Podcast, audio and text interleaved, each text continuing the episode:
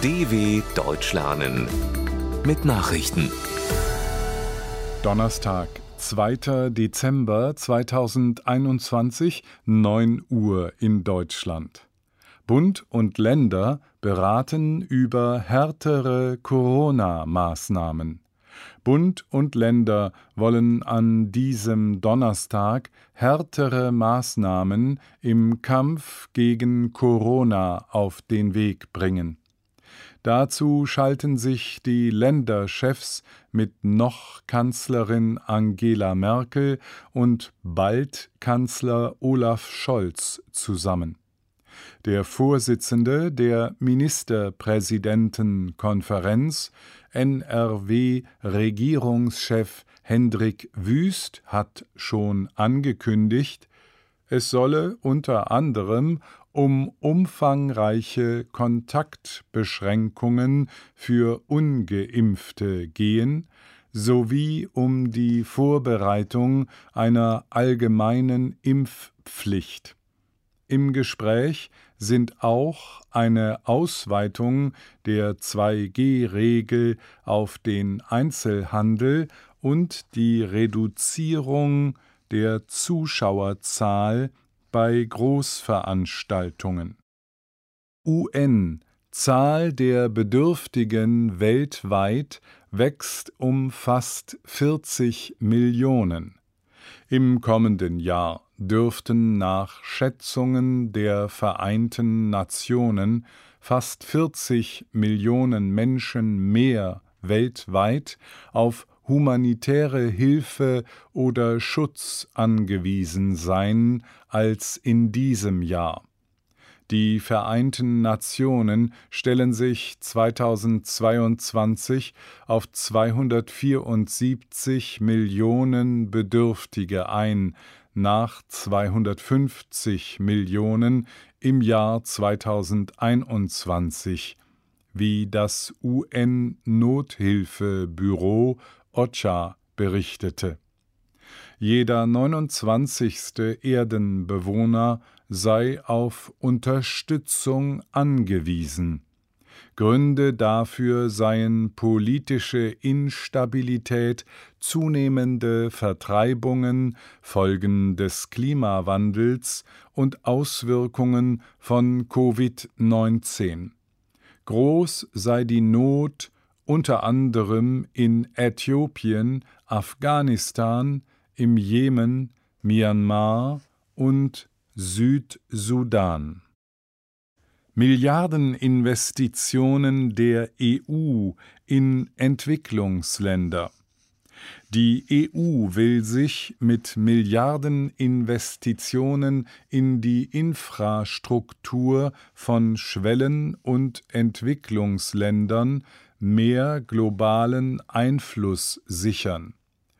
Das Projekt macht damit Chinas Vorhaben für eine neue Seidenstraße Konkurrenz.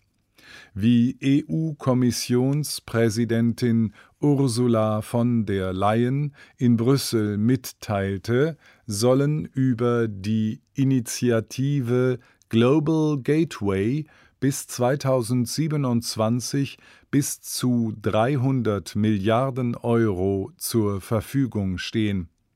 Geplant sind unter anderem Projekte zur Energieerzeugung mit klimaneutralem Wasserstoff in Afrika sowie eine neue Unterwasserkabelverbindung zum Datentransport zwischen der EU und Lateinamerika. Verstöße gegen Atomabkommen. Der Iran baut seine Fähigkeiten zur Anreicherung von Uran weiter aus.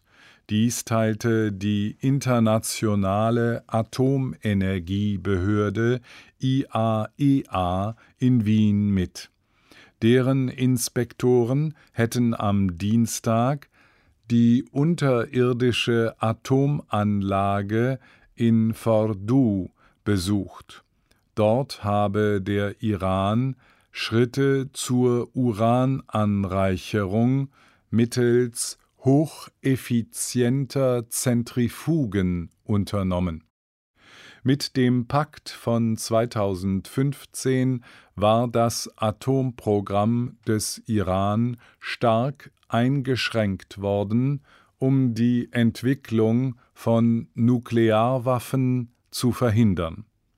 Unter anderem hatte sich die Führung in Teheran verpflichtet, in Fordow keine Zentrifugen mehr einzusetzen. Erdogan feuert Finanzminister. Inmitten einer schweren Währungskrise tauscht der türkische Präsident Recep Tayyip Erdogan den Finanzminister aus.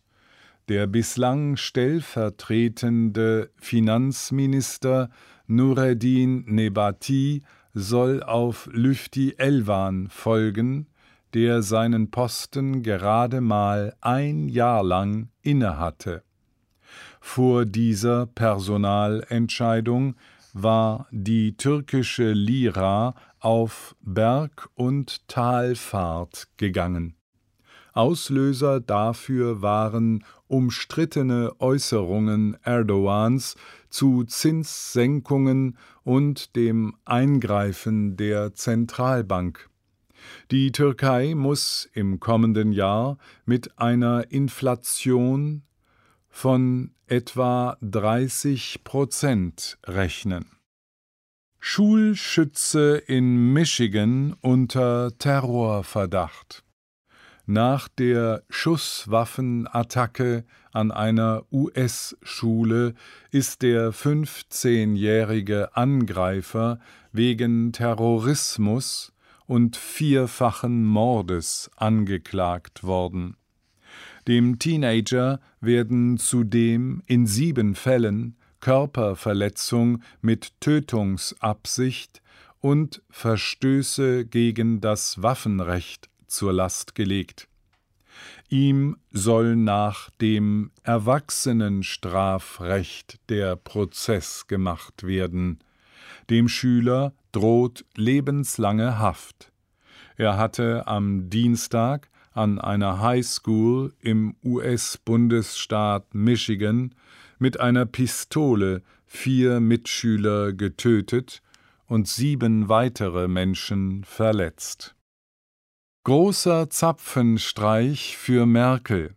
Am Abend will sich die Bundeswehr von der scheidenden Bundeskanzlerin verabschieden. Kurz vor Ende ihrer 16-jährigen Amtszeit ehren die Soldaten Angela Merkel mit einem großen Zapfenstreich. Das traditionsreiche Zeremoniell gelte als die höchste Würdigung, welche die deutschen Streitkräfte einer Zivilperson zuteilwerden lassen können, teilte das Bundesverteidigungsministerium mit. Die Feierstunde für die deutsche Regierungschefin findet vor dem Bendlerblock statt, dem Berliner Dienstsitz des Ministeriums. Als Ehrengast wird Bundespräsident Frank-Walter Steinmeier erwartet. Soweit die Meldungen von Donnerstag, dem 2.12.2021. dw.com/langsame Nachrichten